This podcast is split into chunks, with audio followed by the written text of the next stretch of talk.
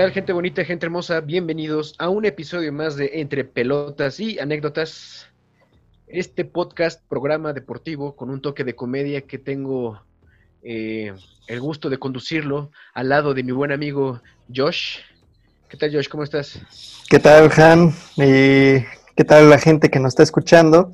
Iba a decir este, buenas tardes, buenas noches, pero no sé a qué hora nos puedan Lo escuchar. escuche, ¿no? Esa es la magia del podcast, ¿no? Porque puedes, puedes escucharlo incluso hasta si tienes insomnio, güey, ¿no? O sea, no, es Sí. que, no, es, no es que nuestro podcast te vaya a dormir, ¿no? Pero puedes escuchar o cualquier otro, ¿no? Y, y te puede ayudar a dormir. Es lo chido del podcast. Es lo chido del arte del podcast, el poder llegar eh, a través de los oídos. En distintos horarios, ¿no? Así es. Este, pues sí, mira, fíjate, después de del primer episodio donde hablamos de Diego Armando Maradona, eh, si no lo han escuchado, escúchenlo. Está, Sí, por favor. es, es el, es el reciente, ¿no? Pues es somos, somos bebés, estamos en pañales en este, en este programa, pero vea, poco a poco vamos a ir creciendo y vamos a ir eh, dándoles buena, buen contenido, ¿no? Mi buen amigo. Mejor, sí, así es, mejor material, más- cosas más interesantes, cosas, cosas más chidas. A, Más lo, chidas. a lo largo de, de tantos episodios ustedes nos lo permitan. Exactamente, ¿no? Mientras todo esto, este, no, vamos a chingarle para que esté, esté un buen rato este pedo, ¿no? Sí, y que Este- fíjate que este, ese, ese episodio de, de Diego Armando, güey, y por los comentarios que me hicieron llegar, muchos, así como tú, güey, no esperaban que su vida fuera tan de altibajos, ¿no? Sí, güey, no, sí, yo sí me sorprendí gachamente de cómo fue este, eh, ese pedo con ese cabrón, ¿no? De que sí, este, pues sí, nunca fue estable, güey, nunca fue No. una persona estable en su carrera, güey, y, y yo creo que es el reflejo de lo que pasó fuera de la cancha, ¿no? Sí, claro, de todos los escándalos en los que estuvo envuelto. Eh, y el talento no se, no se niega. No sé si hayas podido jugar en FIFA, Sí, el equipo legendario donde está el, el Classic Eleven, ¿no? Oh, no más, ¿eh? es otra cosa. ese Sí, era era otro rollo. Me gustaba mucho esos partidos del Classic Eleven que no sé por qué lo sacaron de, de un FIFA a otro, de repente ya, ya de- desapareció. No sé si en el FIFA más reciente todavía eh, lo hayan. En el 20, eso que te digo que está, en- está este, un equipazo, güey, está de delantero, está Maradona, Pelé, luego está este Zidane, está Ronaldinho, güey, está Mateus, Lothar, Lothar Mateus, está Paolo Maldini, eh, eh, Franco Baresi, de que estuvimos hablando. Ah, sí, también, también lo mencionamos. Fíjate, y, y es que en este FIFA, en el, en el 20, no he tenido chance de jugar. Bueno, me lo he pasado jugando en modo carrera, no he, no he, no he jugado esta, con, con ese equipo, pero ya ahora que lo mencionas, ya sé que voy a hacer terminando de, de grabar. Sí, sí. Sí, y bueno, ese fue, eh, inauguramos el, el programa, el podcast con deporte, el deporte rey, ¿no? El fútbol. Bueno, Así no, es. No, deporte rey, el deporte rey es el béisbol, ¿no? Para uno. Sí, pues para el presidente por lo menos, ¿no? Me lo menciones, me lo menciones. Vamos a hablar de cosas bonitas en este podcast, pero me intriga, me intriga. Dime, mi buen amigo este Hanimal, ¿de quién vamos a hablar el día de hoy? Hoy vamos a cambiar de deporte, vamos a hablar un poco del eh, el deporte eh, más mm, que más fanáticos tiene en la Unión Americana. Yo creo que también, bueno, no, a nivel mundial está muy cabrón. Eh, estoy hablando del americano, ¿no? Del fútbol americano, un deporte inventado por los gringos, 100% gringo. Yo pensé que este que iba a ser el racismo, ¿no? El, el No. deporte más popular de. No, fíjate. eh, en cambio, ¿no? Este, estos, este, estos deportes son los que, junto con el básquetbol, o sea, los jugadores que más destacan son Son los afroamericanos, ¿no? los afroamericanos. Son, son deportes, exactamente, son deportes que cómo han disminuido gacho esa, esa brecha racial, si se puede llamar así. Sí, sí. Y, y fíjate, cómo, qué, qué tan potentes son los deportes, porque por ejemplo, si nos vamos a otro deporte, el, el béisbol, cómo ha también dado una gran apertura para, para ese país, para Estados Unidos, a jugadores latinos, ¿no? Sí, de hecho, el, eh, su mayor fuerza son los latinos, ¿no? Es como es. que un- es, es como al fútbol en Europa, a los argentinos y los brasileños, ¿no? Es, es lo mismo a los latinos para el béisbol, como que son muy, muy reclutados, son muy buscados, más los eh, beisbolistas mexicanos, hay un chingo de beisbolistas mexicanos en Sí, y puertorriqueños también, Puertorriqueños, puertorriqueños, venezolanos, dominicanos. eh, cubanos con visa, ¿no? Porque hay unos Sí. que se escapan, ¿no? Este, eh, Y sí, de- los, los cubanos son muy buenos para el béisbol, ¿no? Pero también esos güeyes, cualquier oportunidad que tienen de escaparse, güey. Vámonos. Vámonos. Hasta la próxima. Vámonos. Y sí, y bueno, retomando el, el tema, mi buen amigo, hoy te voy a platicar de Joe Cool, como se le conoció a Joe, Joe Montana. a Joe Montana. Joe. Cool. Joe Cool, el buen Joe Cool, que fíjate, eh, se empalmó casualmente. Ujú. Años fue recientemente, el 10 de junio. De- Ah, fíjate. de estos- Hace, sí, hace, hace, hace cinco, hace cinco días, ¿no? Bueno, estamos grabando en el 15 de, de junio. Ah, sí, cierto, hace cinco días. Este, este, este episodio sale en la madrugada del 16, en la mañana del 16. Ujú. Entonces, sí, recientemente, pues, felicidades a Joe Montana, que en la vida nos va a escuchar, pero chicle y pega, ¿no? Eh, nació el 11 de junio, para ser exactos. 11 de junio, hace cuatro 11 de días. junio, sí. Nació en. Eh, Joe Montana nació en Marlboro, Vermont. Ah, Vermont. Ah, mira. Cigarritos, cigarritos. sí, sí, sí, sí, sí. Cigarritos. Montana nació en Marlboro, no, nació en eh, New Eagle, Pensilvania. Ok. Es de Pensilvania, es, eh, pariente de Drácula. Ah, no, Sí. ese es Transilvania, ¿verdad? Ese es de Transilvania, pero, sí, sí. Otro chiste bien famoso. pero sí, sí. Ajá. Eh, ¿Me ibas a decir algo? No. No, no, no, no, no, dale. Ok, este, mira. El nombre completo de nuestro buen amigo Joe Cool es Joseph Charles Montana Jr. Como bien ya lo comenté, nació en New Eagle, Pensilvania, el 11 de junio de 1956. Es hijo único, o sea, es un nigadito, ¿no? Es de esos niños especiales, ¿no? De que caprichosos, güey, Sí, consentidos. consentidos, mimados, güey, así. Toda la atención para Toda él. la atención solito, para güey. él, ¿no? Si no, lo, lo- si no le das lo que quiere, güey. Berrinche, berrinche. Bueno, pues yo creo que en esa época sí no podían ponerse en ese plan los hijos únicos, ¿no? O sea, sí los querían, porque era su hijo único, Sí. pero no. Yo creo que había un, un respeto más, más cabrón que lo que hay hoy Todavía, día, ¿no? ¿no? Todavía, Sí, sí. sí, sí. Todavía ponían atención, o sea, como que todavía obedecían, ¿no? Ajá, exactamente. Pero yo creo que por dentro estaban de no mames, ¿por qué estoy, por qué estoy solo en este mundo? ¿Por qué? ¿Por qué? O sea, me siento solo y miserable, ¿no? A lo mejor necesitaba un hermanito para que con quien jugar y ve, güey. Lo que logró Lo que logró. el autismo familiar, güey. Este... Sí. ok, eh, es producto de Joseph Charles y Teresa M. Montana, ¿no? Eh. Y fíjate, sí, yo creo que fue una fichita porque a los 19 años se casó por primera vez. Ah, por primera vez, o sea, tuvo varios. O sea, sí, es un Sí. Don Juan, Mr. Joe Cool, ¿eh? Eh, Vas a- más adelante vamos a llegar a ese punto. A Vamos. los 19 años, Ajá. Primera vez con Kim Moses, que obviamente Ok. pues, luego se divorció, ¿no? Porque Sí. los 19 años, o sea, es- ¿cuántos años tienes tú, güey? 21. Bueno, a ese güey a esa edad ya había cogido. Ya. Digo, ya había tenido, ya se había casado, güey. Ya se había casado. Entonces, este, eh, sí, pues, se divorció de Kim Moses. Eh, eh, además de ser jugador profesional de americano, uno de los mejores, quarterback Sí. catalogado de los mejores, eh, tiene una licenciatura en mercadotecnia por parte de la Universidad de Notre Dame. O sea, sí estudió. Sí, fue compañero del Quasimodo. Ahí estudió Sí, en- en, en, en Notre Dame. Ah, otro pinche chiste pendejo. Bueno, eh, Notre Dame. Este. eh, sí, es mercadólogo, güey. O sea, Ok. por eso, es- por eso Sí, americano. Yo creo que por eso se dedicó al deporte Sabía que no y... tenía futuro, güey. Entonces, este, dijo, no, mejor le chingo al americano. Exactamente. Eh, sígueme en el viaje, ¿eh?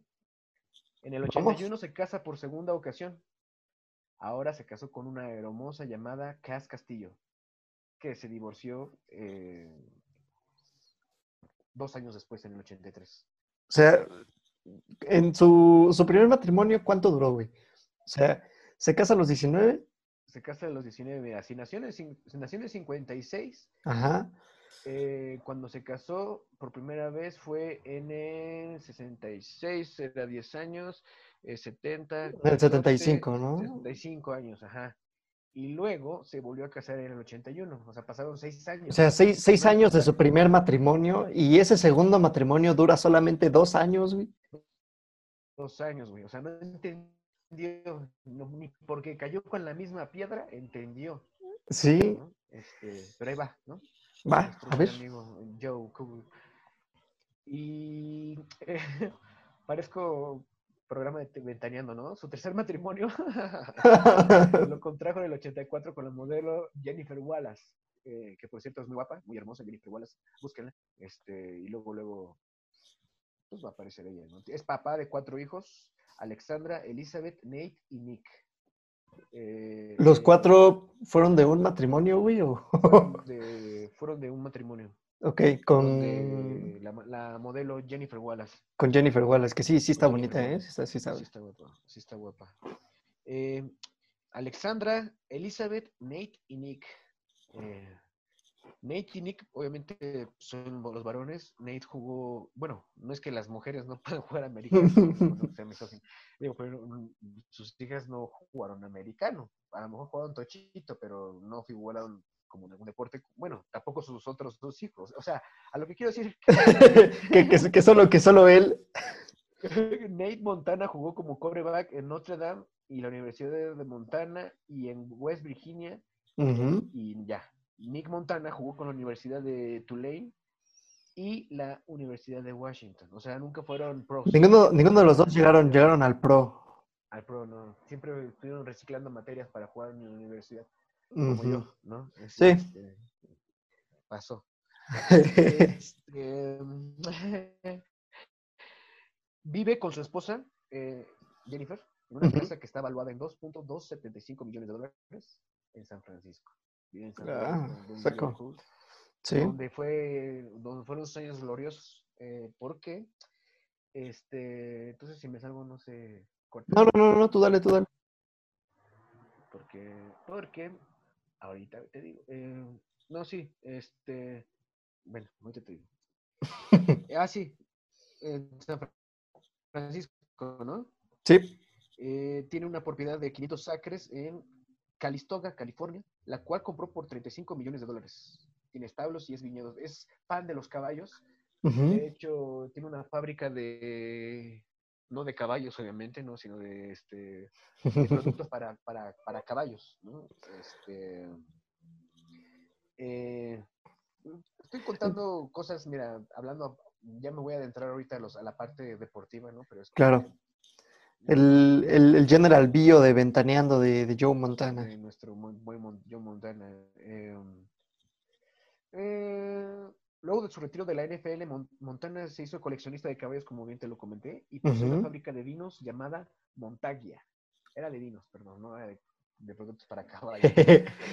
o, les daba, o les daba a sus caballos. Este, o les daba a sus caballos vinos, ¿no? y los hizo caballos catadores de vino. Sí, eh, es una de las celebridades que, de acuerdo a la revista de Network, Network, perdón, eh, Montana posee una fortuna de 80 millones de dólares. o sea, no, ya los, los, jugadores de NFL, o sea, ya una vez que entras a la parte profesional, yo creo que ya tienes toda tu vida asegurada de, dos generaciones adelante, porque pues son contratos millonarios. Sí.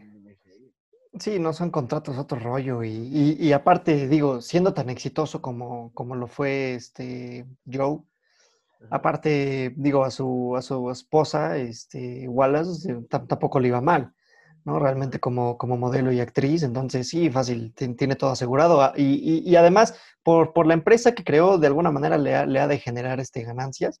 Sí, claro, ¿no? Por todos lados. sí. Publicidad, entrevistas. Sí, claro, y todo, todos los patrocinios, o sea, de estar podrido en dinero y fácil, y fácil te aseguras un muy buen futuro. Sí, no fácil. Y es, es como tu, tu llave al, Sí, pues, más que al éxito, güey, pues a la, a la tranquilidad, ¿no? sí, a la tranquilidad económica. Así, tu, tu, tu, boleto de lotería. Así es. Este, es considerado por The Sports News eh, como el tercer mejor jugador de la historia de la NFL. O sea, quiere decir que hay dos arriba. Hay dos arriba, güey. Yo creo que uno de ellos es Tom Brady, ¿no? Este, por toda la cantidad de récords y títulos que ha logrado con los Patriotas. Con los Pats, puede ser Tom Brady. Tom Brady. Eh, pero esto fue en el 99, ¿no? En el 99 todavía no figuraba Tom Brady. Este, Montana tuvo, eh, fue el mejor jugador de la conferencia nacional cinco veces, en el 81, en el 84, en el 85, en el 87 y en el 89. Así era un quarterback verga. Ya, estaba, estaba, estaba cabrón. Mira, fíjate, aquí otro dato es que en el 2006 Sports Illustrated lo reconoció como el mejor quarterback de todos los tiempos. Ok. Ahí está el debate, ¿no? Porque está entre precisamente sí, sí, sí. Brady y este cabrón. O sea, Sí, eh, para y- las nuevas generaciones y- Brady es el chingón, ¿no? Sí, claro, pero mira, nosotros, me, me incluyo, yo, yo no vi jugar a, a- a Joe, Ah, no. entonces digo, no, no puedo tener como ese debate. Y, y pasa lo mismo, por ejemplo, en el, en el básquetbol, güey, la gente que, que tuvo oportunidad de ver a Michael Jordan y que lo considera como el mejor de todos los tiempos. Y las generaciones nuevas que ven a LeBron James y que dicen, no, que LeBron es mejor que, que Sí, Michael. no, nada que O, sea, claro, claro. Son, son, son comparaciones muy, muy burdas, ¿no? Sí, claro, sí, claro. Bueno, es que sí, es, eh, hay, hay quienes sí vieron jugar a los dos, hay quienes nada más vieron jugar a uno, es como la onda de, de Maradona y Pelé, igual, ¿no? Que así es. vieron. Pero ahora que supongo que en algún momento vamos a hablar de la carrera de Pelé, nos vamos a poder ahora sí comparar, ¿no? Sí, comparar No hay comparación. por, por estadísticas, tal vez. por estadísticas y por demás. Yo creo que también influye mucho el cómo estés, ¿no? Este, por ejemplo, Maradona mostró mucha inestabilidad, como bien lo hemos dicho, y, y a lo mejor Pelé no. Y a lo No, mejor Pelé- son no tuvo más- tantos escándalos, ¿no? En, en- en su momento. Sí, ¿no? Exactamente. Entonces, este, ya llegará el momento que hablemos del O Rey Pelé. Del rey. Ajá, eh, sigamos. En el 94, ah, no, este iba a decir esto, que es así. Eh, se retiró el 18 de abril del 95. O sea, Ok. que a mí sí, a mí sí me tocó verlo jugar. Y sí recuerdo que cuando era muy niño, eh, demasiado, pues en los noventas, principios de los noventas, este, sí era mucho, eh, muy escuchado así Joe Montana. Muy, muy, muy escuchado. Y yo decía, aquí ese güey que, ese güey que. Ese güey con Dan Marino, también fue otro de los. Dan, Dan Marino, uno de los mejores quarterbacks, y jugó en, en los Dolphins, ¿no? Me parece. Los Dolphins, exactamente. Y, y Da- Dan Marino se, se retira hasta el 2000, si, si no, si no mal estoy. O sea, todavía después, después de, de Joe Montana.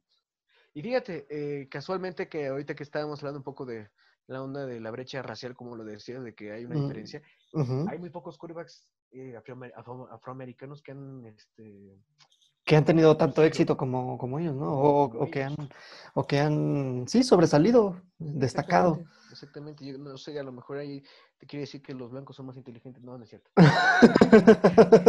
Y los afroamericanos son más físicos, que no, no es cierto, son chistes, acuérdense, también estamos echando chascarrillos.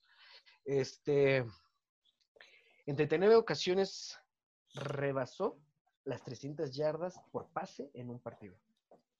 En un partido, ok. En 39 Ujú. ocasiones diferentes, Ah. rebasó las 300 yardas por pase en un partido. Ok.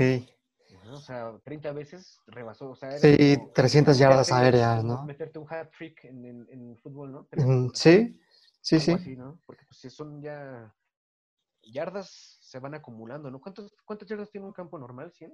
100, pero, pero mira, o sea, hizo, hizo 300 yardas por pase, ¿no? Ajá. Hay que considerar que no todas las jugadas de, de un partido de fútbol americano son aéreas, güey. Muchas son por tierra. Por tierra, güey. Pero 300 yardas. 300 nunca- yardas en, en un juego, 300 yardas lanzadas, está... Oye, son, es un número muy bueno, ¿eh? No mames, sí está muy cabrón, ¿no? O sea, sí, eh, aquí te pones a dimensionar tal vez esta parte que también físicamente, güey, te habla de que tenía un buen brazo, güey. Claro. ¿No? O sea, y, y nada más la onda, porque un quarterback necesita agilidad mental, es rapidez. Sí, una, y una lectura de juego tremenda, ¿eh? Exactamente, una inteligencia, una visión que tal vez no puede tener otro, otro jugador, Sí. ¿no? Como que tienes que tener cabeza fría para manejar este tipo de, porque son cuestiones de segundos, güey. Sí, y son, y son decisiones, y de esa decisión deriva qué va a pasar si tu equipo pueda anotar, o si lanzaste un mal pase y ya te interceptaron, ya perdiste el partido, ¿no? O, o algo así. Es, es, es una posición muy, muy importante, muy, es una posición clave. Es muy, sí, es importante, es el, el líder, ¿no? Es el, el que lleva el- la batuta, el que lleva el... Es como el, el güey que está en las sinfonías, ¿o ¿cómo se llama este güey que está como el maestro de ceremonia? El maestro, de, El ajá, pinche maestro de orquesta. el que lleva la batuta. El que lleva la batuta. exacto. El 10, el El capitán. 10, sí. Eh, siete ocasiones rebasó las 400 yardas por pase. Siete ocasiones. O sea, Ok. primero fueron 39 ocasiones. Supera las las 300. yardas, pero- Ajá. Y de ahí todavía siete veces superó los 400 yardas por pase. No, es que está cabrón, o O sea. sí, te, sí estaba muy pesado este cabrón, ¿no? O sea, ahora entiendes por qué este, vas descubriendo por qué fue lo que fue.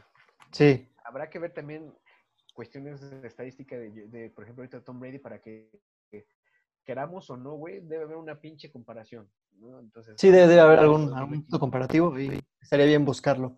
Sí. Eh, ok. Mm, mm. Seis veces rebasó las 300 yardas por pase en playoffs, lo cual sigue siendo un récord en la NFL. O sea, Sí. eh, los O sea, playoffs, para aquella gente que no sepa qué son los playoffs de la NFL, es como la liguilla en el fútbol mexicano. Esta liguilla es, es la eliminatoria directa. Iban a decir que es la liguilla del fútbol mexicano. todavía. ¿Qué, qué- qué va a decir? ¿Y, eso qué chingados? Es la eliminatoria, se, se enfrentan a un partido, ganas, pasas, pierdes, te vas a casa. es, es sí, como bien lo dices, es un partido a matar o morir. ¿no? Así es. Es, es- das todo, ¿no? Ahí es donde se ve verdadero razón de por qué estamos viendo cualquier deporte que exista, eliminaciones directas. Sí, eliminación directa. Siempre está Eh, la cuestión, la cuestión del, del orgullo, del... El honor. güey, honor. ¿no? Ahí se juega todo, güey. Sí, se Sí. juega todo. Entonces, es un mini torneo aparte de un tor- del torneo, en donde los que los fue los, en este caso de la NFL, creo que son los ocho mejores, son, juegan, bueno, o sea, los playoffs se juegan como cuartos de final en la NFL, ¿no? O sea, porque son por Ujú. conferencias. porque es por conferencia y se llega, es, es la ronda de comodines, la, la semifinal, la final de conferencia y, y aparte la, la final, la, la, la mera final, ¿no? Entre los dos campeones de conferencia. Exactamente. Entonces son como entre los ocho o diez mejores, entre los ocho y diez mejores equipos de toda la liga, se enfrentan entre ellos y de ahí sale el campeón. el campeón. Exactamente. Eh, en el 94 se convirtió en el quinto coreback en rebasar las 40.000 yardas por pase. O sea, iba como kilometraje. güey, Ok, como- sí, sí, sí. Como el que mide los kilómetros, el kilómetro de los coches. ¿Cómo se llama? Ujú. El- este, ajá, aumentando de a poco, de a poco, de a poco. sí, tun, tun, tun. Lo iba, iba, Cuaren- iba- 40 mil entonces, sí, iba coleccionando yardas, güey. Cada vez que jugaba, coleccionaba yardas. ¿sí? ¿sí? Ese güey se dedicó a coleccionar yardas por pases, ¿no? Eh, fíjate, les comentaba eh, hace un ratito de cómo es lo difícil, que una vez que ya te haces pro tienes garantizado muchas cosas, ¿no? Para llegar a, a ser pro, pues sí, también es un, o sea, existen los drafts, ¿no? Sí, que, que normalmente los vemos en todos los deportes eh, que se juegan en Estados Unidos, todas las ligas de todos los deportes, béisbol, básquetbol, fútbol, eh, americano, este, tienen drafts, en los cuales se cons- consiste en reclutar a jugadores de la universidad, así es, jugadores jóvenes, los nuevos, los próximos talentos de, de la liga. de la liga exactamente, que es como si fuera las universidades, además de dar educación, obviamente, eh, también generan ese semillero de atletas. Sí, y, en- y más en, en Estados Unidos tienen, Sí. las universidades tienen un programa deportivo de otro nivel. Sí, O sea, no. se rigen hasta por divisiones la- en, en la NCAA, es la NCAA de, de básquetbol, la NCAA de fútbol. O sea, tienen un, sí, como, como bien dices, las universidades eh, americanas son un semillero de, este, de atletas. de atletas y aparte de, de talentos, no nada más eh, atléticos, también son universidades muy buenas, ¿no? O sea, de, de nivel, de primer nivel. No que aquí en la pinche universidad, güey, yo, yo me volaba a clases, güey. ¿no? Y- y- Me y mira- Me dormía en clase, güey. No, deja eso, mira, hablando, ahora tocando un poco el tema ese de, de los semilleros deportivos, algo, algo un poco mm, triste o lamentable que sucedió aquí en, en la Universidad del Estado es que ya de- desaparecieron a potros, los potros de, de, Eso de fue fu- Morena, fútbol. Pues mira, no, no voy a caer en provocaciones. No. Eh, pero bueno, y los drafts son, van por rondas. Normalmente los equipos que tuvieron mala temporada anterior al draft son los primeros en escoger. ¿Y cuál es la ventaja de ser los primeros en escoger? Pues que obviamente se agarran a los más vergas. Agarras a los mejores, te permite reconstruir y, y ahora sí ser competitivo. Exactamente, ¿no? Es como si vas a un mercado, ¿no? Y que te dejan entrar a ti primero y empiezas a agarrar las manzanas o los tomates y dices, este está bueno, me lo llevo, este no está muy aguado, este todavía está muy duro, así. La- los equipos más eh, mediocres de la temporada anterior escogen a los mejores talentos. Así es. Por ejemplo, Michael Jordan, por eso los todos, eh, Cuando, así es. Cuando Jordan lo eligen en el draft del 84, los Bulls eran un equipo mediocre, pero mediocre, mediocre, mediocre. los toros Nesa. ¿no? Eran los toros, precisamente. Eran los toros Nesa de Chicago, ¿no? los toros Nesa de Chicago. Este, Sí, sí. entonces, Joe Montana en el draft del 79 fue reclutado por los 49 hasta el turno 82, güey. Ok. O sea, ya es como la pinche sobra, güey, ¿sabes? Así como. Sí, que, sí, ah, sí. Pues a ver qué hay, a ver qué me encuentro, a ver.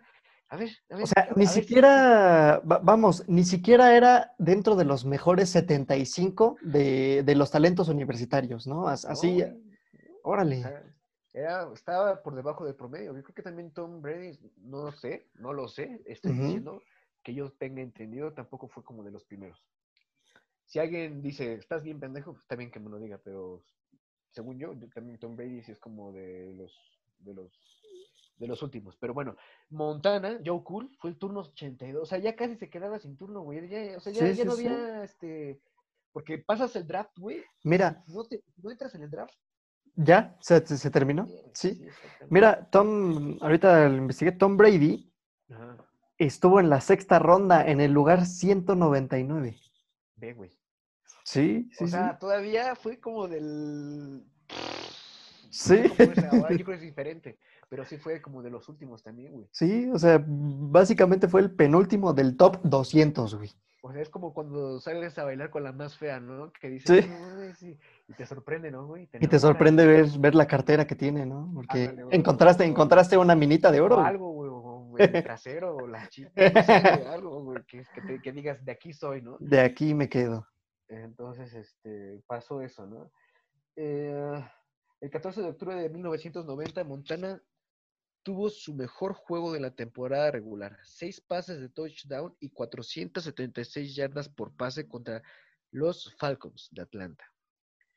Ok, o Eh, sea, o sea, como fue un partido épico el 14 de octubre del 90. ujú, Este, sí fue como que su mejor partido, sí, su mejor partido de temporada regular. O sea, ya llevaba, este, se retiró en el 95, todavía estaba en su plenitud, estaba en su mayor, como que su clímax, ¿no? ok. Así, sí, estaba como, sí, precisamente finales de los 80, no, es que de ahí lo dice, desde el 84 empezó a, a, este, a lucirse en, en la NFL. Sí, sí, o sea, al, al llegar. Eh, en su temporada de novato, en el 79, fue titular en solo un partido. Mm, Y, y en el partido lo mandaron a la banca. Entonces, o sea, que sí que estaba bien maleta, sí, sí, ¿no? sí. Por no decir otra cosa, ¿no? Pero sí estaba, este, era un bench warmer. ¿Cómo era? la- ¿Sí has visto la Sí, película de los un- bench sí, warmers? sí, sí. Este, Era un auténtico calientabancas. es una sí, exactamente. Un maleta, ¿no? Eh, en sus años en la preparatoria de Ringgold High School, tuvo una oferta para jugar eh, básquetbol por la Universidad de Carolina eh, para enrolarse, antes de enrolarse a Notre Dame. O sea, antes de jugar americano eh, en la universidad, en la preparatoria, tuvo la oferta para meterse a jugar básquetbol en la Universidad de Carolina, este, en lugar del americano. Pues no. O sea, imagínate que yo creo que quiere decir que también era muy destacado en básquetbol. Pues sí, de algo, algo de tener, ¿no? Si tenía tan buen brazo para, para lanzar con precisión, con precisión en el, en el fútbol americano, yo creo que también en el básquetbol hubiera, hubiera destacado.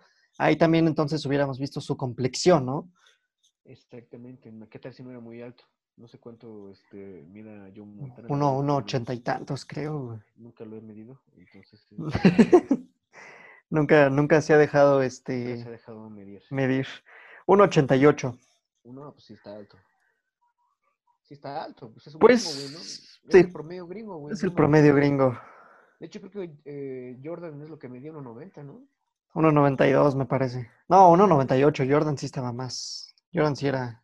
Creo que Jordan sí tenía, o sea, no pedos con su estatura, así que digas como Messi, pero sí le cuestionaba mucho de cómo un jugador de esa estatura podía hacer brincos tan altos. güey.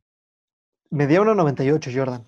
Ah, sí, 1.98. Lo, lo, que le, lo que le cuestionaban más era este por qué un jugador tan alto, en- entre comillas, jugaba en la posición que él jugaba y no estaba como alero, Exactamente. ¿no? O sea, porque Pero no lo crean, sí hay posiciones en el básquetbol. sí, sí hay posiciones, ¿eh? No solo son cinco, no solo son cinco negros bien altos jugando, güey. No, no son cinco pandilleros contra cinco. Cinco de- pandilleros. contra cinco de, de seminario, ¿no? Acá echando reto, ¿no? O sea, pero sí. Y aunque se vea que en el, en el que eso le dicen, ¿no? El deporte Rafa, aunque se vea que todos están así.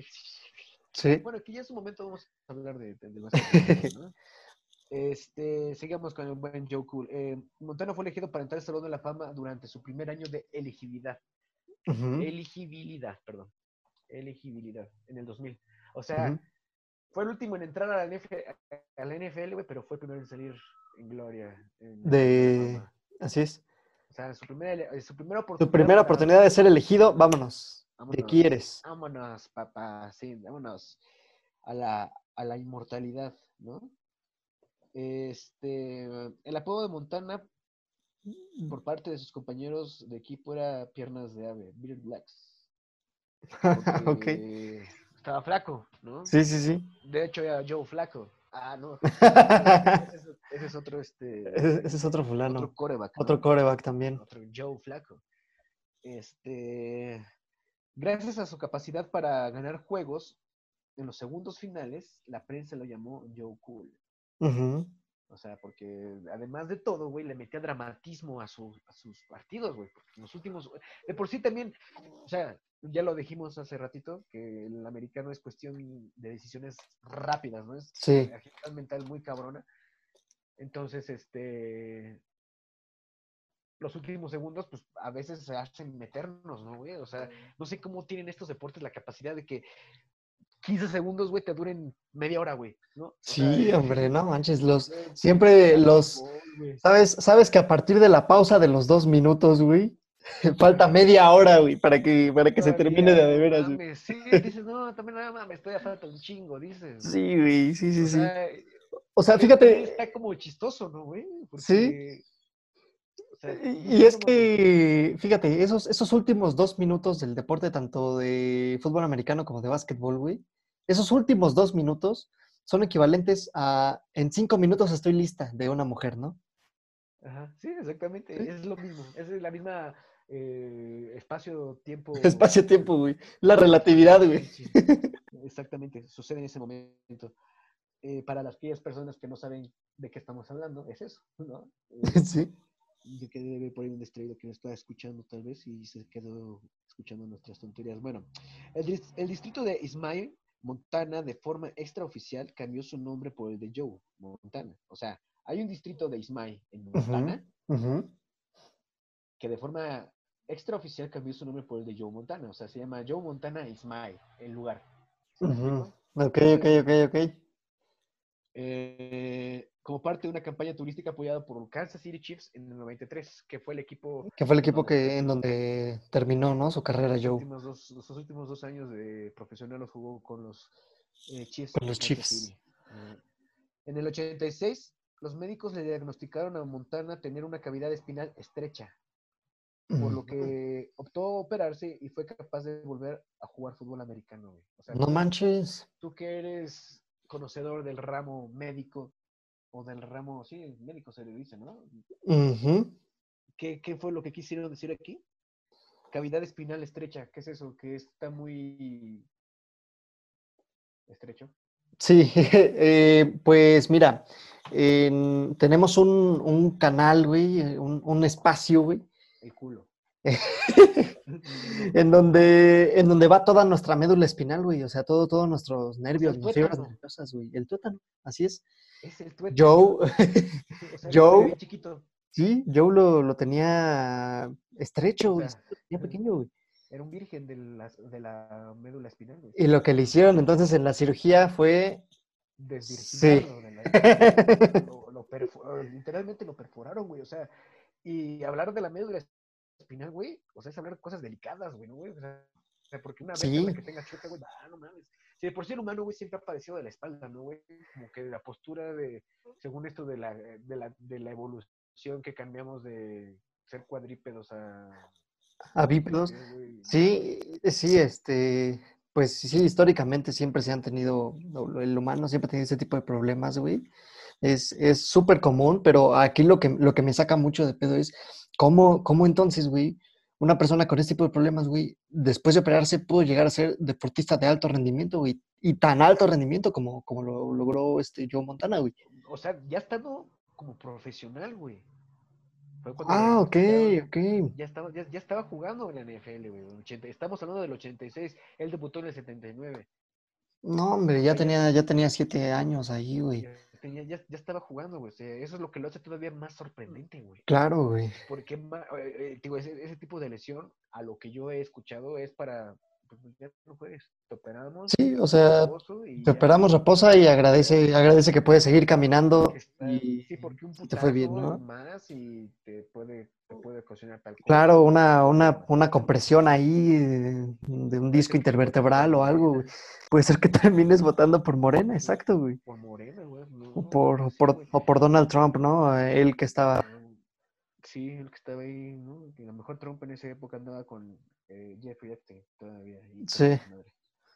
Eh, bueno, sigamos con el buen Yoku. Lanzó un total de 273 pases de touchdown durante su carrera en la NFL. 273 pases de touchdown durante su carrera en la NFL se me hace muy poco.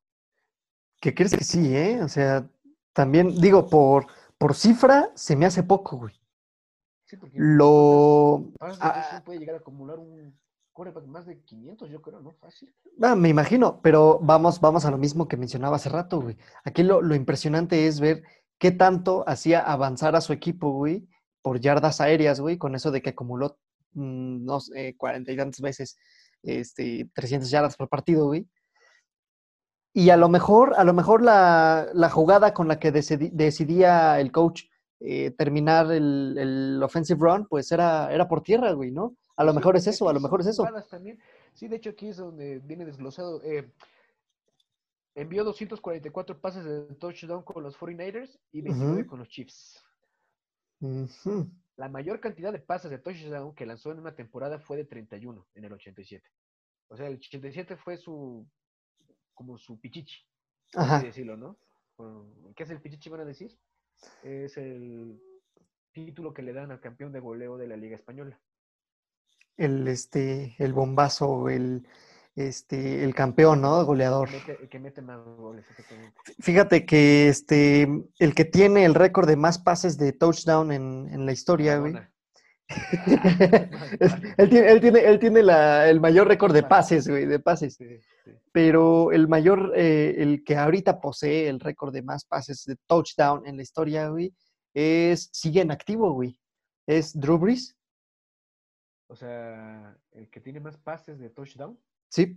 ¿Cuántos tiene? Eh, pues, ay, no, no sé, güey. Encuentro aquí que 539, güey. O sea, sí son... No, no, no, ajá, 500, 540, porque 539 tenía este Peyton Manning, güey.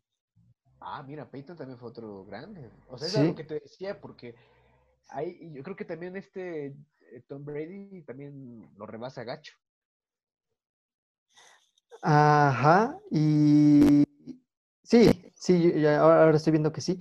Y que, no, de hecho, que, mira, ya, no sé, ya, ya me hice pelotas aquí, güey, porque vi que Tom, que ya me hice pelotas entre pelotas y anécdotas, porque encontré otro, güey, que dice que es Tom Brady, güey, con 580, güey. Ve, fíjate. O sea, muchísimas más, muchísimas más de los que llegó a ser este Joe Cool. Joe Cool, exactamente. Eh, su primer pase de touchdown fue de 16 yardas a Bob Brewer en el 79 en un juego que San Francisco perdió frente a los Broncos de Denver. Lanzó pases de touchdown a dos jugadores que ingresaron luego al Salón de la Fama, Jerry Rice y Marcus Allen. Fueron este, figuras de la NFL en esas épocas, Jerry Rice sobre todo. Eh, de sus 273 pases de touchdown, lanzó 133 como local y 140 como visitante. O sea, siempre le iba mejor de visitante. Sí. Eh, 36 de las espirales de touchdown de su carrera fueron en partidos de lunes en la noche. 36 de las espirales de touchdown, o sea, 36 touchdowns los hizo en el Monday Night. ¿No? El, el legendario Monday Night. ¿Qué es el Monday Night? Van a decir, pues, Es partido de lunes por la noche. Partido, partido de lunes por la noche, tan tradicional, tan histórico en la NFL, ¿no? Que hacen los lunes menos, para los fanáticos del NFL y sobre todo para los que viven en Estados Unidos, yo creo que le hacen los lunes menos pesados, ¿no? Sí, Es Llegas- llegas de- la llegas- pastel exacto, para, para el inicio de semana, ¿no? Para cerrar con broche de oro el inicio de semana, exactamente, ¿no? Este. Lanzó pases de touchdown a 36 jugadores diferentes en su carrera. ¿ok? Lanzó tres pases de touchdown de más de 90 yardas en su trayectoria. Dos a John Taylor y uno a Jerry Rice. Ok. ¿ok? Los cinco jugadores que capturaron más pases de, de touchdown de Montana fueron Jerry Rice con 55, Ujú. Dwight Clark con 41, Freddie Solomon con 29 y Roger Craig y John Taylor con 15. Jerry Rice también un histórico de- del fútbol americano, ¿no? Sí, no, claro, es un, es un jefe del un receptor. ¿no? Fue un receptor, creo. Sí, de, de los, de los wide receivers, ¿no? Receptor abierto. Exactamente, de los que eran sí, rapidísimos, ¿no? Unas Sí. Una gacela. Exactamente, una negra. Y fíjate, él tuvo 1549 recepciones. En total, Sí, Jerry. Ajá. Sí, sí, sí, está pesado el güey. Eh, luego ya tendremos oportunidad de hablar de él. Eh, en el 2002, el Minjo Creek Viaduct, ubicado cerca de su lugar de nacimiento en Pensilvania, fue construido y oficialmente llamado The Joe Montana Bridges. O sea, tiene un puente Ok. En su honor, en su lugar de origen. güey. Imagínate, güey, cuando nosotros salgamos de aquí de plan y tú de Hechiceros, güey, que vayan así, cuando vamos a ahí en, la, en Noche de Verano, poner la avenida Josué Ocampo. Sí. Sí tiene, sí tiene como que, o sea, como, van a decir, ¿y ese presidente quién fue o qué? ¿No? Así, güey, Josué sí. Ocampo.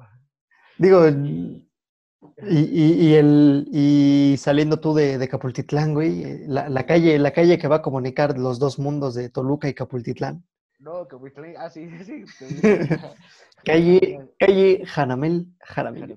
Y eres ese pendejo, ¿quién fue, güey? no? Pero está chido, ¿no, güey? Porque es una manera de recordar. Claro, si queda, deja, te quedas con un, con un gran legado, ¿no? Exactamente, güey. Digo, Eh, a- aparte de todo lo que ya hiciste, güey. Ajá. Eh, los abuelos maternos de Montana fueron inmigrantes italianos, güey. O sea, tiene ascendencia Italiana. italiana. ajá. Una de las razones por las que Montana eligió jugar para Notre Dame fue porque ahí lo hizo su ídolo, ju- su ídolo juvenil, Terry Hanratty. ¿Quién fue Terry Hanratty? Van a decir. El ídolo juvenil. De Joe Montana. No sé quién sea el Terry Han. Jugó este. Jugó en los Steelers. Ah, jugó. ¿Sí jugó americano? Sí, jugó americano, este, del 96, perdón, del 66 al 76, 10 años en, en los años Steelers. más. Así es. En el 2006, 32, 32 después de graduarse, 32 años después de graduarse, de la preparatoria de Ringgold High School, la escuela renombró su estadio como el de Joe Montana Stadium, güey. O sea, es lo que te digo, güey. O sea, y de aquí a que le cambien el nombre, güey, ni que fuera el Azteca, güey, porque el Azteca no se llama el Azteca. El Azteca se llama Guillermo Cañedo. ¿A poco, güey? ¿No sabías? No, no sabía. No mames. O sea, el Azteca se- es como la bombonera. Bueno, la bombonera sí pudo quedarse no con el nombre de Nemesio 10, pero y todavía pues, de repente por ahí se escucha la bombonera, ¿no, güey? Pero Sí, la, Azteca, la bombonera. El Azteca cambió su nombre, güey, en, a finales de los noventas, por ahí, de, del Estadio Azteca Guillermo Cañedo, pero se quedó el Estadio Azteca, güey. No manches, no, no, no tenía ni idea, güey. Sí, claro, puedes buscarlo ahí en Google. es Estadio Guillermo Cañedo y te va a decir Estadio Azteca. Quiso decir Estadio Azteca. Así te voy a decir. Este. En Notre Dame, Montana tuvo a dos head coaches, Ara Parsegian y Dan Devine. ¿quién fueron Dan Devine y Yara Parseket? Van a decir. Los coaches. Los coaches de Joe Montana. en Notre Dame, exactamente, porque se pasó pinche, ¿verdad? Que fueron coaches. O sea, no estuvieron en la NFL, estuvieron en nivel eh, amateur, pro amateur. Porque, bueno, no, pues no es que no es profesional. Es que hay universidades que sí les dan facilidades, ¿no? Becas a los jugadores. Sí, le- les dan- embarazos. Sí, les eso, ofrecen eso sus es una manera de profesionalismo, ¿no? De alguna manera, porque, mira, es- estudiar en Estados Unidos es carísimo, güey. Entonces, Carísimo. el, el hecho de que a ti te digan, mira, Te si tú, si tú, si tú juegas para nosotros, nosotros te absorbemos todos los gastos de tu, Sí, de tu de carrera. tu, de tu carrera. Con la condición también deben, deben de ser estudiantes buenos, güey. Sí, para poder jugar deben ser estudiantes. De- así es. Por, por eso, o sea, tampoco tan buenos, ¿no? Porque pues, Joe Montana se graduó de mercadotecnia. Ustedes saben lo que, de lo que estamos hablando, ¿no? Este, sigamos. En el Cotton Bowl del 78, ¿qué es Ujú. el Cotton Bowl? Es como un Super Bowl de nivel colegial. De los universitarios, ¿no? en las universidades, exactamente. Eh, el Cotton Bowl del 78 ante el Houston Cougars Montana ganó fama colegial a guiar a su equipo a una voltereta con tres anotaciones en los últimos siete minutos y medio del último cuarto. De O sea, es lo comeback boy. Exactamente. Sí, en el 78 es como una remontada del América contra el Cruz Azul, así. Sí, cabezazo de, que en lugar de cabezazo de. Moisés fue pase de Montana. Ándale, exactamente. Y Montana la metió y vámonos, vámonos. Campeones. Este. Ay, mi rinitis. ¿o ¿Qué será? Notre Dame realizó un comercial del partido de voltereta del Cotton Bowl del 78 llamado Seven and a Half Minutes to Destiny. O sea, propaganda. Sí. Pero bueno, yo creo que fue muy glorioso. La verdad es que no lo he visto. Habrá que verlo para eh, cerciorar qué tan glorioso pudo haber sido ese do- documental. Este, un comercial, perdón. Yo creo, que, yo creo que debe estar en YouTube. Vamos a buscar como Seven and a Half Minutes to Destiny. Eh, Montana perdió toda la temporada del 76 con debido a una separación de hombro. Sí, su hombro se tuvo problemas y se divorció de su cuerpo, entonces este, En, en lo que, en lo que conseguía otro hombro para. para poder llorar, ¿no? Porque pues, Sí. hombro para poder, ¿no? Así es. O sea, perdió toda la temporada del 76 debido a una separación. Güey, pues, Se ¿cómo le, no se le, se le zafó Sí, sí, sí. todo y brazo el balón, güey. Sí, yo creo que sí, güey. Eh, Que es de hecho de las lesiones más común eh, en, en los corebacks, güey. Este, eh, lesiones del hombro y del manguito rotador. güey. y el alcoholismo también y la drogadicción. Eh, junto a su esposa, Montana creó la fundación Four Rings Foundation, que ayuda a gente pobre y niños de la calle del área de San Francisco. O sea, aunque no lo crean, hay gente pobre y niños en la calle en San Francisco. Dios mío, en, me- en mero San Francisco, California. No, no es San Francisco Tlaxilalcalpan, San Francisco, California. Sí, exactamente, sí lo hay. Jennifer Montana, esposa de Joe, destina el 80% de las ganancias de la su línea de joyería Four Rings Foundation. O sea, como bien lo decías hace rato, ¿no? Por todos lados generan Sí, claro, tenían ingresos, pero cabrón, más no poder, güey. Y ahora, el atleta favorito de Montana es Michael Jordan. Claro, ¿no? Entre, entre dioses se entienden. Sí, claro, entre, así es como dices, entre, entre maestros se, se idolatran. Es como otro nivel, ¿no? Del lenguaje entre ellos. Yo creo que ya Sí, sí, sí. se hablan, nada más se voltean a ver y Y ya se entienden, ya se dicen todo exactamente. exactamente. Solamente los semidioses tienen la oportunidad de poder compartir ese tipo de. Y, oye, y fíjate, ¿qué será, qué será que te idolatre una, una figura de, de un deporte, güey? O sea, porque por ejemplo, si, si, si a Michael Jordan le dices, oye Michael, este, Josué es tu fan, o sea, Michael va a decir, sí, sí, está bien, ¿no? Tengo, tengo otros 7 millones de fans y no, no me importa, pero ¿qué, qué, qué pensarían esas personas, ese tipo de deportistas cuando le dicen, este, Joe Montana es tu fan?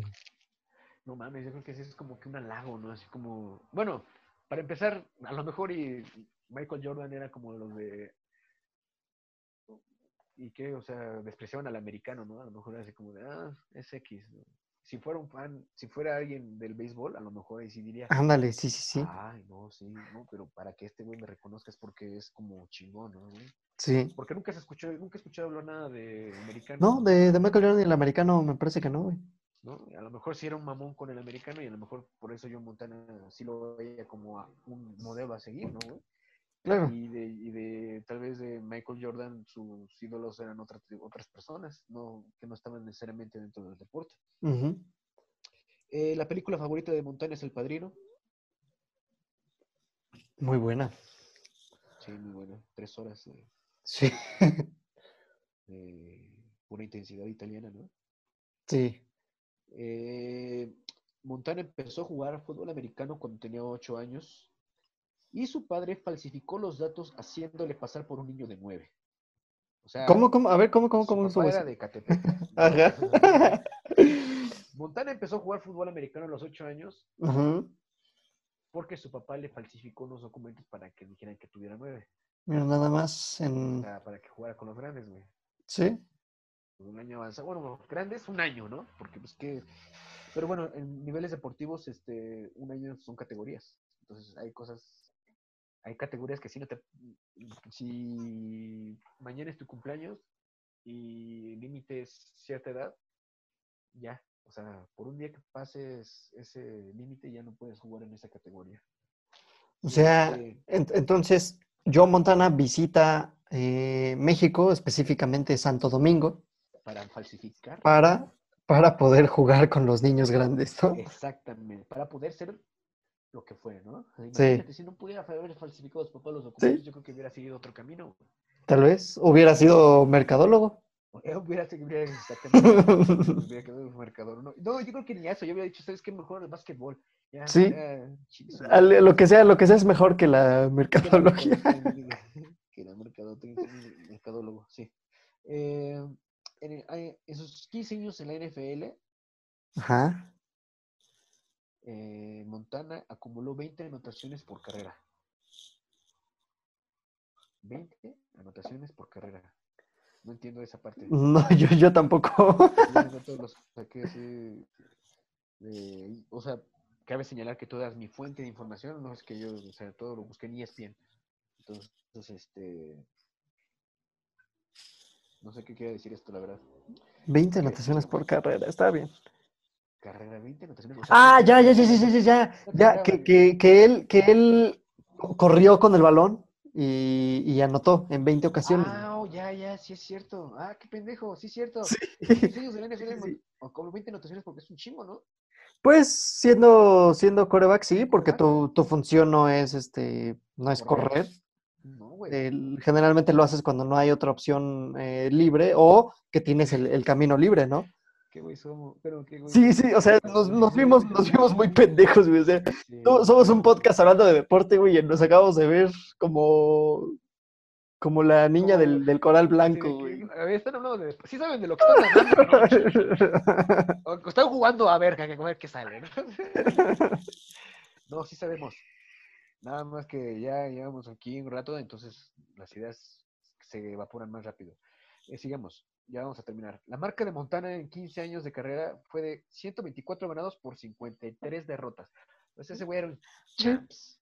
Sí, o sea, por, por cada partido que perdía ganaba dos y medio, ¿no? Más o menos. Exactamente. Este.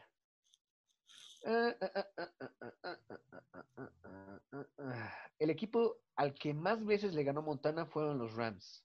Sus hijos. 23. Sí, de California también, ¿no? ¿Están en Ujú. San Diego los Rams o son- fueron a San Luis? No sé, creo que todo- son como el Veracruz, ¿no? Que Están- desaparecen en algún lugar, después se van para otro pinche lugar y. Sí, no, porque están Lo- en lo- California, sí, o sea, los Rams, los Rams ahorita están en Los Ángeles, ¿no? En Los Ángeles, exactamente. Los- Los Ángeles Rams. Diego. Pero sí, tuvieron, tuvieron sus antecedentes. San Francisco también estuvieron, ¿no? Creo, ¿no? O a lo mejor estoy exagerando. Bueno, eh, Montana terminó su carrera con récord de 16-7 en postemporada. 16 ganados y 7 San Luis. San Luis. Empezaron en, empezaron en Cleveland, se fueron a San Luis. Ve, exactamente, se fueron mudando de como pinches nómadas. Ujú. Así como Como- ahorita, que se fue de Monarca. Ah, así es. Sí, a Mazatlán. Eh, Montana terminó su carrera con marca de 18-6 en estadios techados. Fíjate. 18 ganados y 6 perdidos en estadios, en estadios techados. Dicen que sí cambia la, el rendimiento, ¿no? Sí, Este, por de, de alguna manera la resistencia la del, ¿no? sí, la temperatura, la resistencia del viento, porque mm, el, el viento es un, es un factor, ¿no? Para, para los, los pases. Y sí, Sí, exactamente. Y para terminar este, este pequeño acervo informativo de la vida del buen Joe Cool, el equipo con el que, al que más veces, más bien con el que más veces perdió fue con Atlanta, una ujú. marca total de 21-15. O sea, O sea, le, le ganó, le ganó 21, 21 veces y perdió 15. Aún así, a, a pesar de que era el equipo que más estragos le causó. Le, le terminó ganando más de lo que perdió. Exactamente. O sea, sí fue este. Fue un ganador. En general, sí, fue un eh, ganador, un, un rockstar también dentro de, fuera de las canchas, porque se casó tres veces, tuvo cuatro. Sí. O sea, también se ha dado una vida de lujos, ¿no? Porque pues, es millonario. Estuvo por ahí en la lista de Forbes en años pasados, no tan pasados, muy recientes. Este, No, independientemente de todo, todo el valor, no, y no necesariamente neto, todo el valor que tiene de, por su casa, güey, su, su empresa, este, si, si lo es- aumentamos el valor de, de la línea de, de joyas y eso que tiene su esposa, sí, güey. ¿no? Pues está este, forrado en billetes el buen Joe Cool, ¿no? Sí, Y digo, y fue una, hasta, sí, pues, una vida redonda la que ha tenido de puros éxitos este muchacho.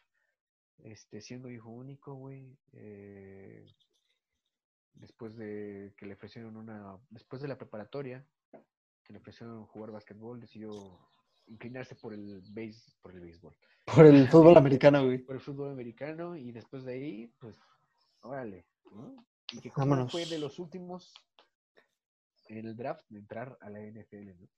Sí, y fíjate, hay muchas historias de esas, ¿no? O sea, ya platicábamos ahorita de, de Tom Brady y, y hay muchos otros deportistas, güey, que es, es como, parece ser una regla que entre mejor te escojan en el draft, mejor te va a ir, pero hay historias que contradicen totalmente eso, güey. Hay- elecciones número uno que terminan siendo un fiasco, güey, y hay elecciones 199, güey, como Brady, que terminan siendo la mina de oro de- de- del equipo, ¿no?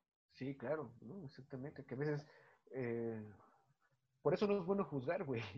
O sea, Claro, porque siempre uno tiende a decir, ah, este güey", y más en este tipo de, de juegos, porque existe mucho la competencia, ¿no? Y Sí, sí, sí. Mucho la, el- el, pues, la competencia. Y siempre te das a tender a analizar, a ver cómo, por una apariencia, si un, una persona puede ser buena o no en cierto deporte. Sí. Y, y no necesariamente necesitas tener un físico tan prominente, tan así, para sobresalir, ¿no? Sí, claro. Y, y- y más en una, en un deporte, eh, y en este caso específico, en una posición este, tan codiciada, ¿no? Porque coreback solo hay uno, güey.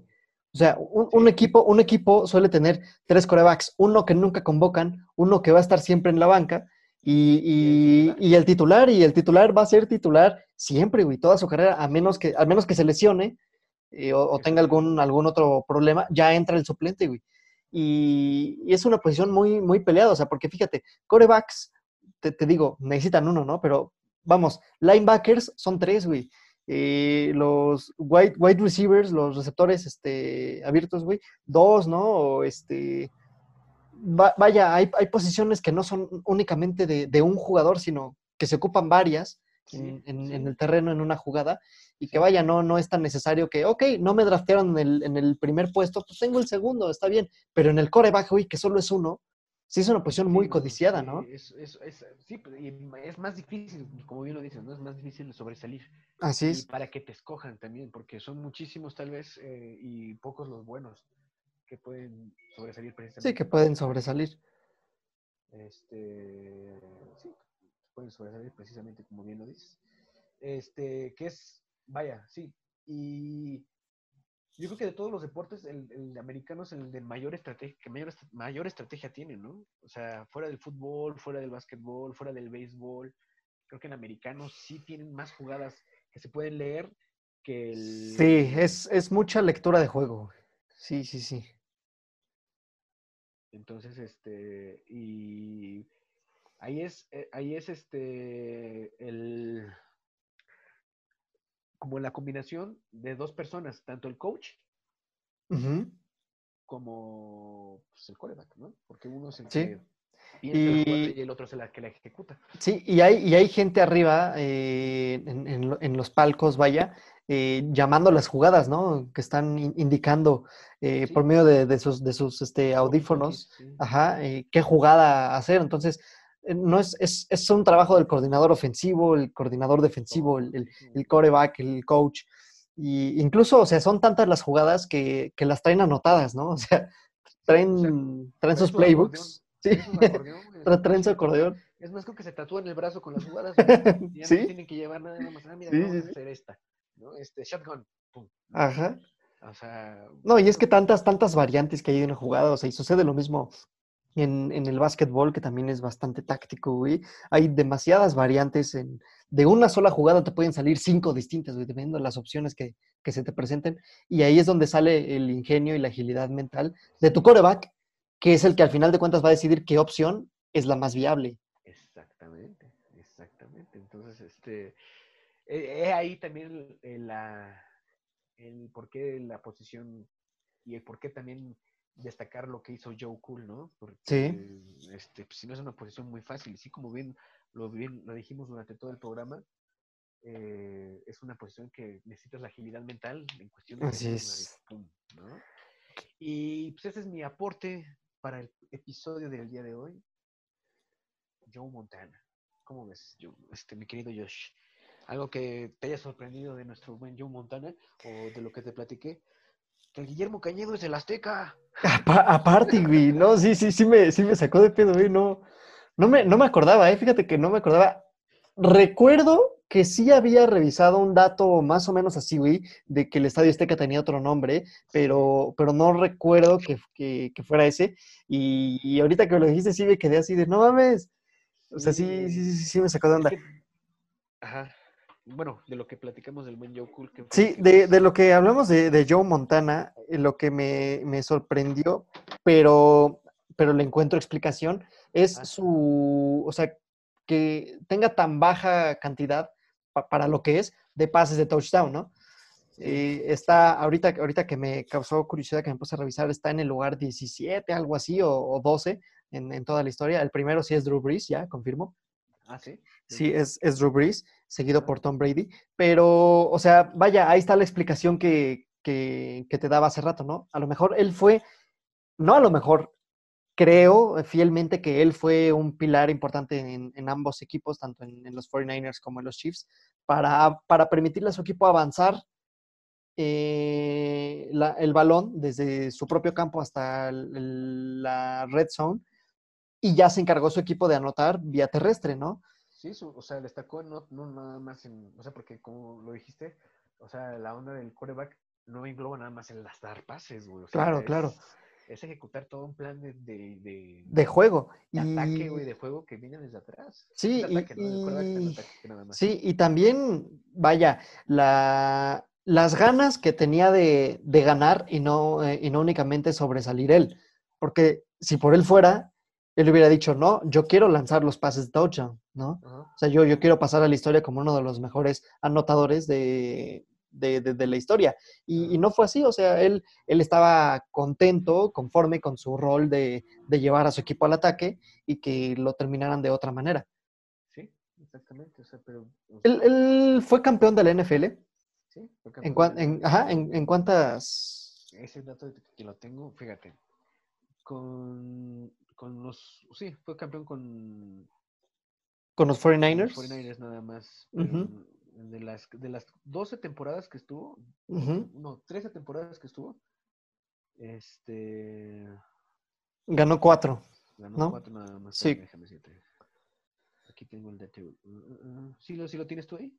Ganó el Super Bowl 16, Ajá. 19, 23 y 24. Sí, y todos fueron con los 49ers. Sí, con los 49ers, porque ya con los Chiefs ya fue a retirarse, ¿no? Sí, ya fue como jugar al Atlante, güey, así como ya. Ya me voy de aquí, ¿no? Al. Atlante, el Atlante que regresa, ¿no? Parece que va a regresar a la, a la Liga Mexicana. Los dueños, o los que sí tienen vean, los derechos del Atlante, compraron a Querétaro. Al Querétaro, ajá, ajá. Y decían que no iban a, a- a mover, a- o sea, que no, no lo iban a quitar, que se iba a quedar como Querétaro. Ahora, no he escuchado en noticias recientes si es que hay una plaza para, para el Atlante. ¿Dónde se va a ir a jugar al Morelia? No creo. No, no, que, que querían utilizar el Estadio Azul, güey. Ah, sí, el, Sí, el sí, azul, sí. el del- Ah, el azul, el ex estadio del, del Cruz Azul, que originalmente, que originalmente fue del Atlante, ese estadio. De hecho, ese estadio fue para el, Ese estadio fue para, fue para el Atlante, así es. Sí, pues sí, no, el Cruz Azul es el que no tiene casa, es el arrimado. Sí. Es, es el hijo de 33 años que vive con sus papás. Sí. Y, y cada, y cada, cada vez que sus papás le preguntan, oye, hijo, ¿cuándo, ¿cuándo te vas a mudar? Le dice, este año es el bueno, papá, este, este año. es el bueno, este es el bueno, exactamente, así pasa, güey. Es lo mismo, me siento, es más, no sé por qué no le voy a Cruz Azul yo. Este, no, será porque soy ganador como Joe Montana, por eso le voy a Pues América. también. Ah, ah, uy, no, guácala, guácala. Este. Pues sí, estuvo, mira, fíjate, la carrera de Montana fue, pues, eh, en contraste con, con lo que hablamos la semana pasada, fue muy estable, fue, fue llena de gloria, ¿no, güey? Porque sí, te decía, gan- ganadora. terminaban los partidos en los últimos minutos, güey. Sí, uno de sus, drama. sí, uno de sus apodos, ¿no? De, de Comeback Kid, que, porque, pues sí, es, es lo que hacía, remontar, hacer a su equipo ganar y, y una historia llena, llena de éxitos. A pesar de eso, fíjate, me intriga saber quiénes son los dos jugadores que estaban antes de él en la lista de los mejores de la historia. Ahí está Brady y el otro, el que acabas de decir, ¿no? ¿Quién dije ahorita, güey? Este, que me dijiste que tiene 500 y tantos pases de Joe, este, Ah, este, Drew Brees. Drew Brees, ¿no? Son los que Pero, sí, sí, pero este, pero en la lista que, que hicieron en el, no, por ahí en el 99, que dijiste. Ah, ese, ah, en ese momento no, ¿No? estaban ellos dos. Sí, en, en ese momento no. No, no, no tengo el dato, pero lo puedo Bueno, pero digo, estaría bien para, para futuras Para- este, entregas. Sí, para que haga bien las cosas. Dime. dime. Pues, que sí sabemos de lo que estamos hablando, ya no crean que no. Este, digo, los 49 también fueron muy famosos, por precisamente en los, en los 80s, en los 90s, por Joe Montana y por Sí, Rice, por, por Montana y Rice, que, que eran, eran, eran muy buena dupla, o bueno, al menos así lo reflejan los, los videos que he visto y las estadísticas. Eran muy, muy buena dupla. Y, y fíjate, ahora lo curioso, este, en el, el Super Bowl anterior, que fueron este, los Chiefs y los 49ers, Ajá. pues quien ganara, Joe Montana feliz, ¿no? Porque eran, eran sus dos equipos, güey. Pues sí, exactamente. No, no tenía, o sea, hasta en eso era campeón el güey, ¿eh? fíjate. ¿Sí? Sí, no tenía con qué. Pero fíjate, eh, los, los, los Chiefs, pues, perdón, sí, este, que también no es un equipo tan ganador, ¿no? Como hay otros, ¿no? Sí, como, como otros. ¿no? claro. Y que, y que bueno, que ahora tiene su, su gran joyita, ¿no? Ahora que fueron campeones este, de la NFL. ¿Cuándo fueron campeones los Chiefs? Perdón. Apenas, ¿no, güey? No sé, güey. Campeones, güey, vamos a ver. Los Chiefs de Kansas apenas no Sí, güey. O sea, apenas, apenas el 2020 fueron, fueron ganadores del Super Bowl, güey, con, con su quarterback, Pat Mahomes. Ah, ¿fueron la temporada pasada? Sí, esta, esta que terminó, la del 2020, güey. No Antes. manches, Sí, ah, güey. No, no sabía yo, güey. Fíjate. Déjame ver. Vamos para confirmar, ¿no? Ya que estamos aquí. Fueron, ganaron, eh, han ganado dos Super Bowls únicamente y, y el segundo, pues, es el más reciente que ocurrió este año, güey. Dicien- 2019 ganaron, sí es cierto. 2020, güey. Bueno, aquí dice los championships, mira, ganaron, son campeones de, de la Liga Americana Ajá. tres veces. Sí, En el 62, 66 y 69. así es. Y luego ganaron dos Super Bowls. El 69 y el del... En el, el, el del 70 y en el 2020. Ah, bueno, es que aquí me lo maneja como... No, como en el año en el que se juega. Ah, ok, sí, sí, sí. Super Ok. Bowl, ¿Cuál De es la- el número romano? El Super Bowl número 9 Eh, ajá. es, Y es, el, es el palito V, ¿verdad? no, ese es el y- 4, güey. Ah, sí, cierto. Entonces es el Super Bowl número 4. El, el 9 es con la X, ¿no? Sí, güey. Ah, ok, Y, el, el, y- V que es el 40. y- 49, güey. Ah, sí, 49. ¿No es el 50 que pasamos en el 20? Perdón, 54, güey. Andamos, andamos bien pendejos. 54. Bueno, ya vámonos, estamos que mañana estamos metidos. Ya vámonos, ya vámonos, Nos estamos quemando bien, ojete. Nosotros, pero está chido. Muchísimas gracias por habernos Gracias. Este fue Nos llegaron hasta aquí. Muchas gracias por burlarse de nosotros. por, por seguir, seguir con nosotros y haberse divertido, tal vez, ¿no?